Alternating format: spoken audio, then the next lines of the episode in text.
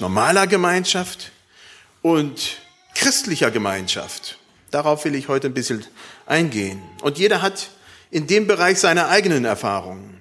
Ich durfte vorgestern auch in dem Bereich wieder neue, tolle Erlebnisse sammeln. Ich war in Neuwied und durfte da übernachten von Freitag auf Samstag und bin gestern Abend nach dem Programm vom Missionarischen Forum dann mit der Tabea hierher gefahren.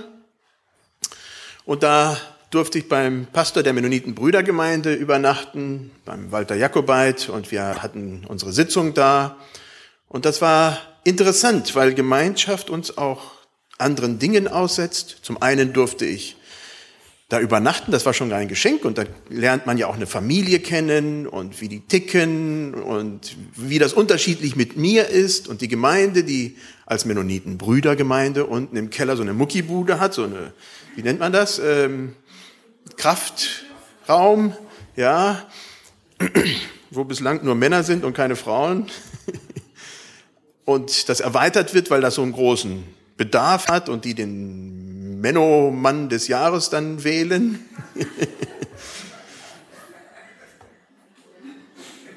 also Gemeinschaft setzt uns aus und äh, jeder bringt da auch seine eigenen Erfahrungen von Gemeinschaft.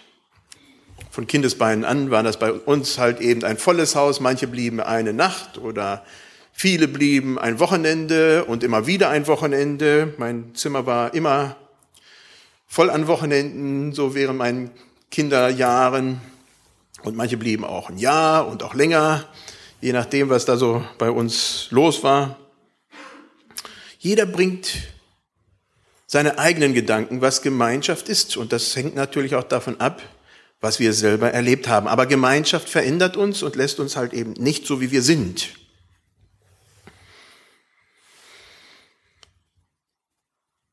Gemeinschaft hat auch was mit Vertrauen zu tun. Ich setze mich dem anderen aus und vertraue.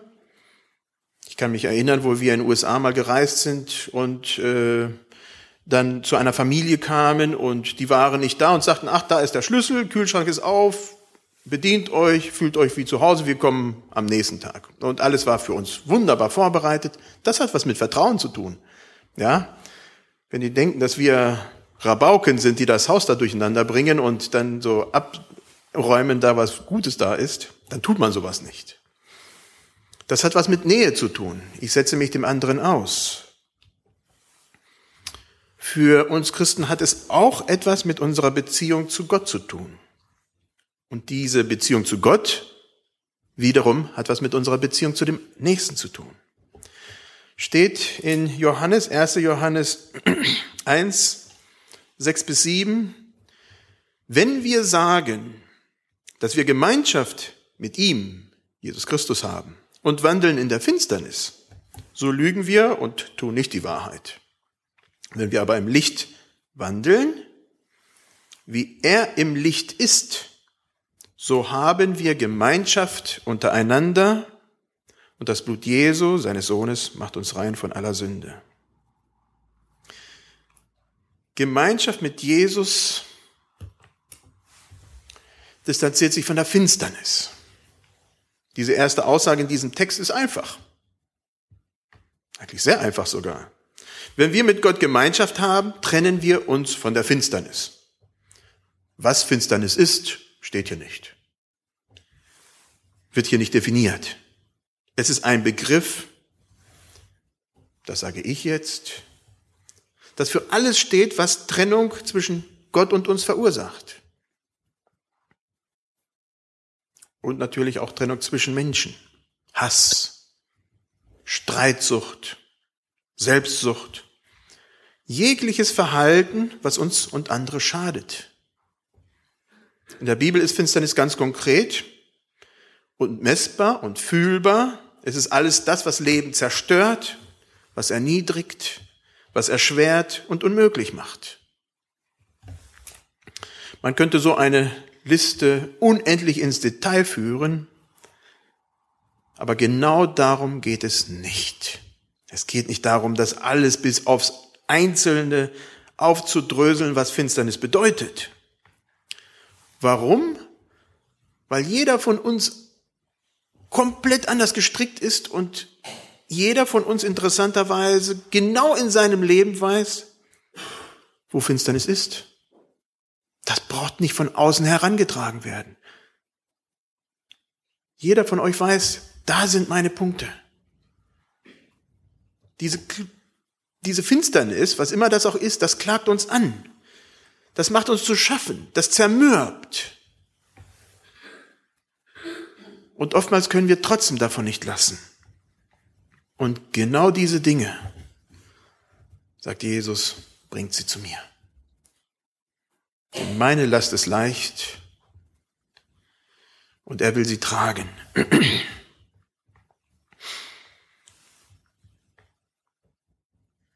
Gott ist das Leben und er gibt Leben. Eins wird aber auch in diesem Text ersichtlich, zumindest wenn man das mit ganz 1. Johannes sieht und dann noch im weiteren Zusammenhang vom, äh, von, der, von der Bibel, den Zustand der Perfektheit ohne Fehler gibt es für uns Menschen nicht. Am Ende von Vers 7 steht, das Blut Jesu macht uns rein von aller Sünde. Warum sollte das nötig sein, wenn wir denn einmal zack vergeben sind und danach ist alles okay. Danach braucht es nichts mehr, weil alles okay ist. So ist es nicht. Insofern brauchen wir immer wieder Vergebung, Wiederherstellung, die Nähe zu Gott.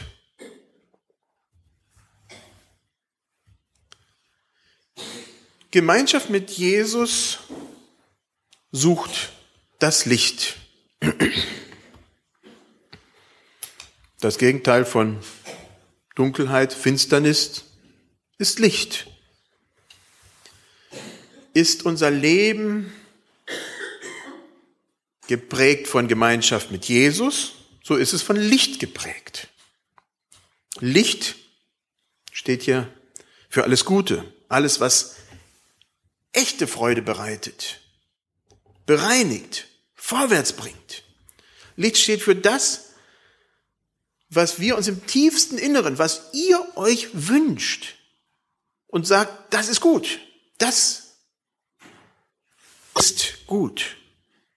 Licht ist erfülltes Leben. Und das ist manchmal gar nicht so leicht.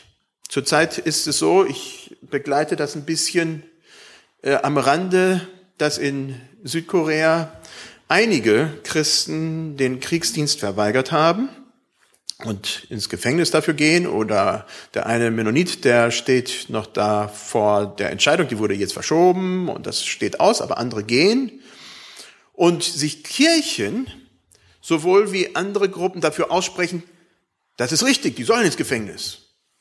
Wir stehen hinter dem Staat, Dienst an der Waffe ist wichtig. Und da andere sagen, nein, das ist der falsche Weg. Und der Richter sagt, warum ist es, dass die Kirchen diesen Weg einschlagen? Ich sympathisiere mit diesen jungen Männern. Warum sollen die ins Gefängnis für ihre Überzeugung? Das Licht. Was ist richtig? Wohlgemerkt, es gibt nicht diese krassen Gegensätze. Ich habe jetzt das Licht und die Dunkelheit dargestellt. Und ab und zu gibt's das, aber normalerweise ist das Leben etwas komplizierter. Es gibt normalerweise nicht nur ein Leben im tiefsten Dunkeln oder ein Leben im hellsten Licht. Aber es gibt eine Richtung in unserem Leben. Eine Richtung, in die wir gehen eine Tendenz. Fühle ich mich wohl, wenn ich Schlechtes tue? Wenn ich wortwörtlich das Licht meide und meine Geschäfte im Dunkeln treibe, weil ich weiß, dass es Probleme mit der Bevölkerung gibt? Dann ist das mein Metier.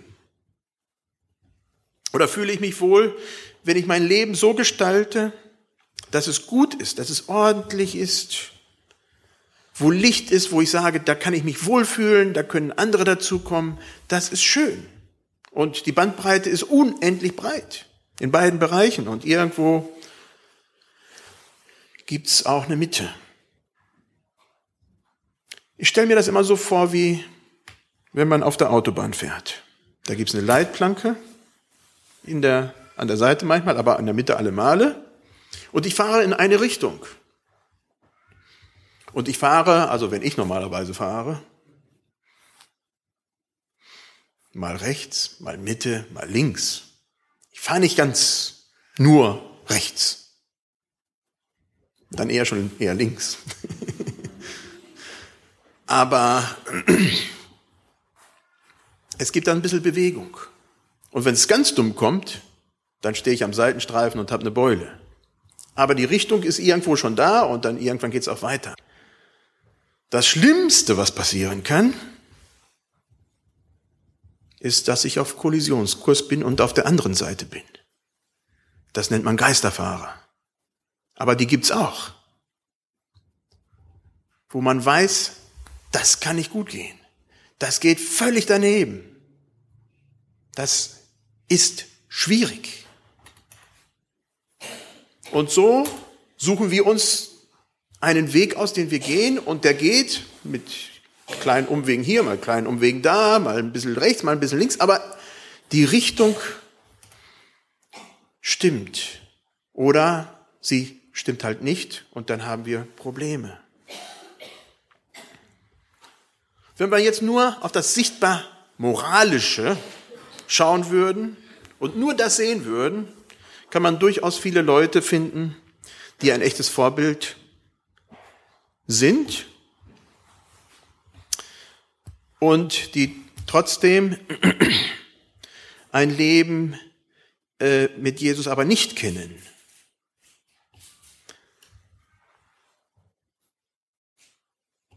Ich habe jetzt das Wochenende einen Mann kennengelernt, der interessant war, der eigentlich gestört hat der nur reden wollte. Er wollte sich mitteilen, mitten in den Vorträgen. Er wollte sich, es ging um ihn. Aber der ein gutes Herz hatte und wo man sagt, ja, okay, er war drogensüchtig. Da ist viel kaputt. Und er ist einen weiten Weg gekommen. Ist einen sehr weiten Weg gekommen. Da kann man nicht Steine auf den Weg legen. Der ist auf dem richtigen Weg. Der ist nicht so weit wie andere, aber er ist auf dem richtigen Weg. Was haben wir schon alles erlebt? Wo ist unser Leben von geprägt? Ich denke, wir sind auch von vielen, vielen Schlechten bewahrt geblieben. Aber die Frage ist, ist Jesus mit uns auf dem Weg? Sind wir mit ihm auf dem Weg? Stimmt die Richtung? Das ist die entscheidende Frage. Und dann kommen wir zu dem, was mir eigentlich an diesem Text am wichtigsten ist. Gemeinschaft mit Jesus bringt Gemeinschaft untereinander. Das fasziniert mich. Wenn wir aber im Lichte wandeln, wie er im Licht ist, uiuiui, dann wird es schwierig. So haben wir Gemeinschaft untereinander. Gestern bei der Mitgliederversammlung vom Missionskomitee habe ich zum Abschluss gesagt, dass ich mich freue, dass wir dort bei der Mennoniten-Brüdergemeinde sein durften und die Mennonitengemeinde sich eingeklinkt hat. Die hatte eine Kinderbibelwoche, dort, konnten wir nicht sein, aber dann sind wir in der Mennoniten-Brüdergemeinde gewesen. Vor ein paar Jahren haben wir es versucht, dann ging das nicht. Warum? Weil die Mennoniten sich mit den Mennonitenbrüdern nicht verstanden. Inzwischen durch ist ein bisschen mehr Nähe gewachsen. Und dann habe ich die Frage gestellt, warum ist es so, dass wir oftmals mit evangelischen und katholischen besser Gemeinschaft pflegen können, als mit unseren eigenen lieben Leuten?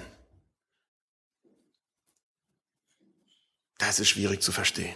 Für mich schwierig zu verstehen. Ich verstehe die ganze Problematik und die ganzen kulturellen und ach, alle lieben Probleme, die dazu gehören. Aber ich halte das, was Jesus da gesagt hat, für wichtig. Das ist nicht einfach nur so.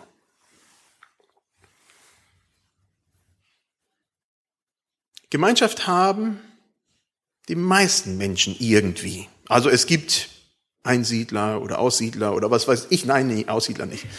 Einsiedler, die wirklich irgendwo leben, ganz weit weg in den Bergen und man kennt ja den Almöhi von Heidi. Ja? Und solche Menschen gibt's, aber das sind extreme Raritäten. Es gibt's wirklich selten. Aber Gemeinschaft gibt's in den verschiedenen Formen. Verbrecher haben Gemeinschaft miteinander. Sie haben auch ihr Kodex, wie man miteinander umgeht. Das ist normal. Wir als Menschen sind von Gott als Gemeinschaftswesen gemacht worden. Insofern ist Gemeinschaft miteinander eigentlich ganz normal. Was ist daran spezifisch jetzt, wenn wir Christen sind?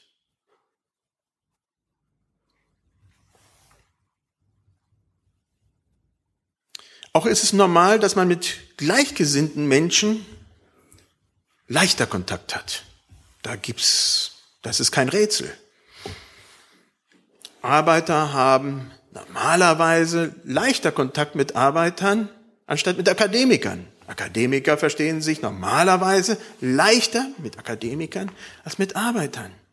Und so weiter. Man könnte das gerade weiterspinnen. Das ist so, weil man sich mit Leuten, die gleichen Hintergrund haben, so gleiches äh, erlebt haben, gleiches Verständnis haben, schon noch mehr Gemeinsamkeiten hat. Fertig.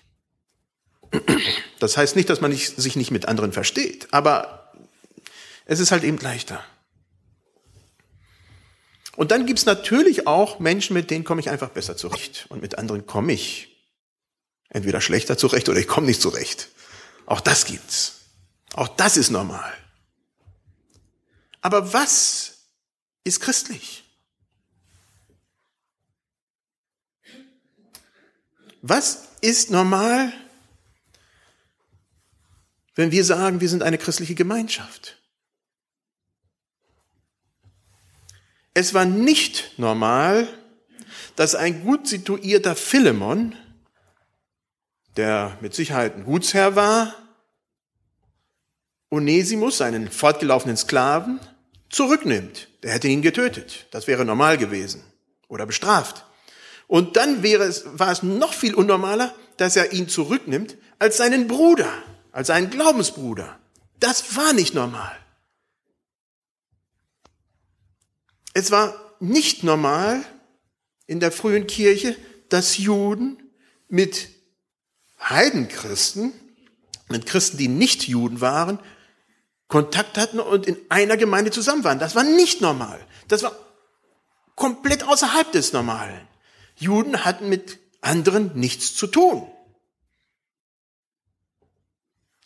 Und Paulus wird da ganz wütend in 1. Korinther, wo dann die noch zusammenkommen und die Reichen sich die Bäuche vollschlagen und die Ärmeren da ohne Essen nach Hause gehen.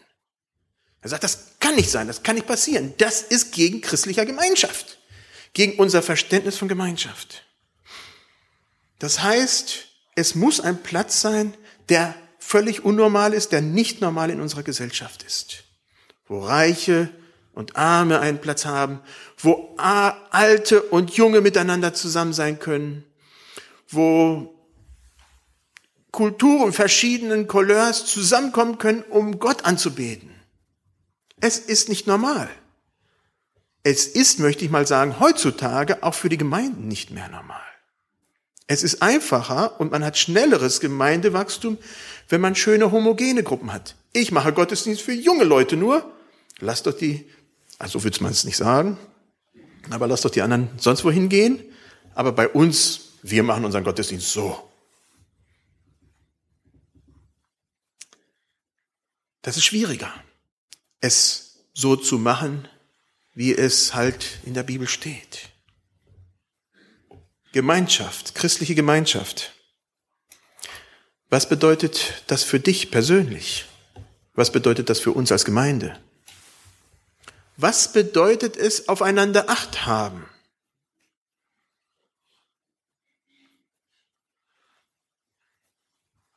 Was ist mit christlicher Gemeinschaft gemeint? Aufeinander Acht haben bedeutet für uns, denke ich, immer wieder, und das wird immer, solange Menschen in unserer Gemeinde sind, ein Thema bleiben, und bei anderen Gemeinden genauso, bei den Liedern nicht gleich zu meckern, wenn man auch mal mehr Kinderlieder hat oder neuere Lieder hat und mal oder mal mehr ältere Lieder hat. Das ist aufeinander Acht haben.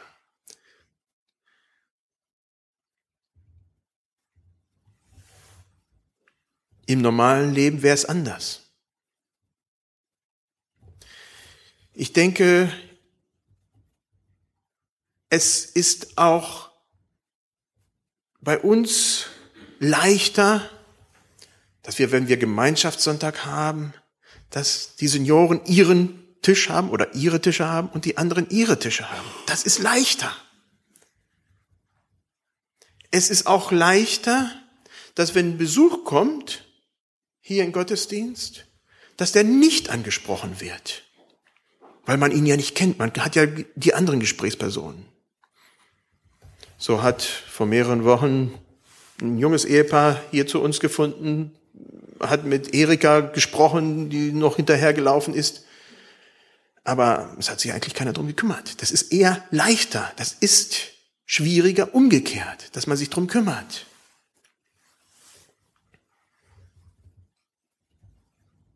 Und dennoch sind wir gefordert, diesen anderen Schritt zu gehen, weiterzugehen. Gemeinschaft zu pflegen, da wo es halt eben auch schwierig ist.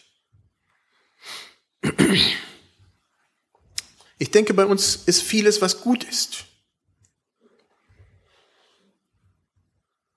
Aber ich weiß auch, dass wir es besser können. Und da ermutige ich uns. Ich ermutige uns, wirklich einen Blick darauf zu werfen, was Gemeinschaft für dich bedeutet und wie man das auch wirklich benutzen kann, leben kann, mit Leben füllen kann, indem ich wirklich über meinen eigenen Tellerrand schaue und mich dem aussetze, was fremd für mich ist, was mir nicht so ganz einfach fällt, aber wo ich weiß, dass ich auch einen Auftrag habe.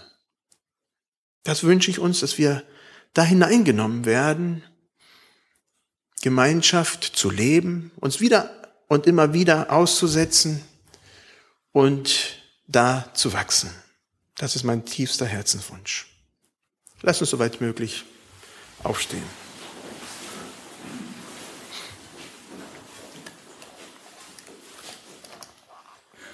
Jesus Christus, du rufst uns zur Gemeinschaft an verschiedenen Stellen und auch hier in 1. Johannes. Und wir merken, dass es schon untereinander nicht ganz leicht ist und bitten dich trotzdem, dass du immer wieder Geduld mit uns hast. Dass du uns mit hineinnimmst in aller Liebe gegenüber den anderen. Auch, dass wir unseren Blick weiten über unseren eigenen Tellerrand hinaus und andere mit hineinnehmen in diese Gemeinschaft. Herr, schenke du uns immer wieder deine Sicht, deine Liebe, die du wirklich für uns als alle Menschen vergossen hast und immer wieder vergießt. Diese Liebe, die so unendlich groß ist. Herr, schenke du, dass wir dieses mehr und mehr auch in uns spüren und es anwenden können. Ich danke dir dafür. Amen.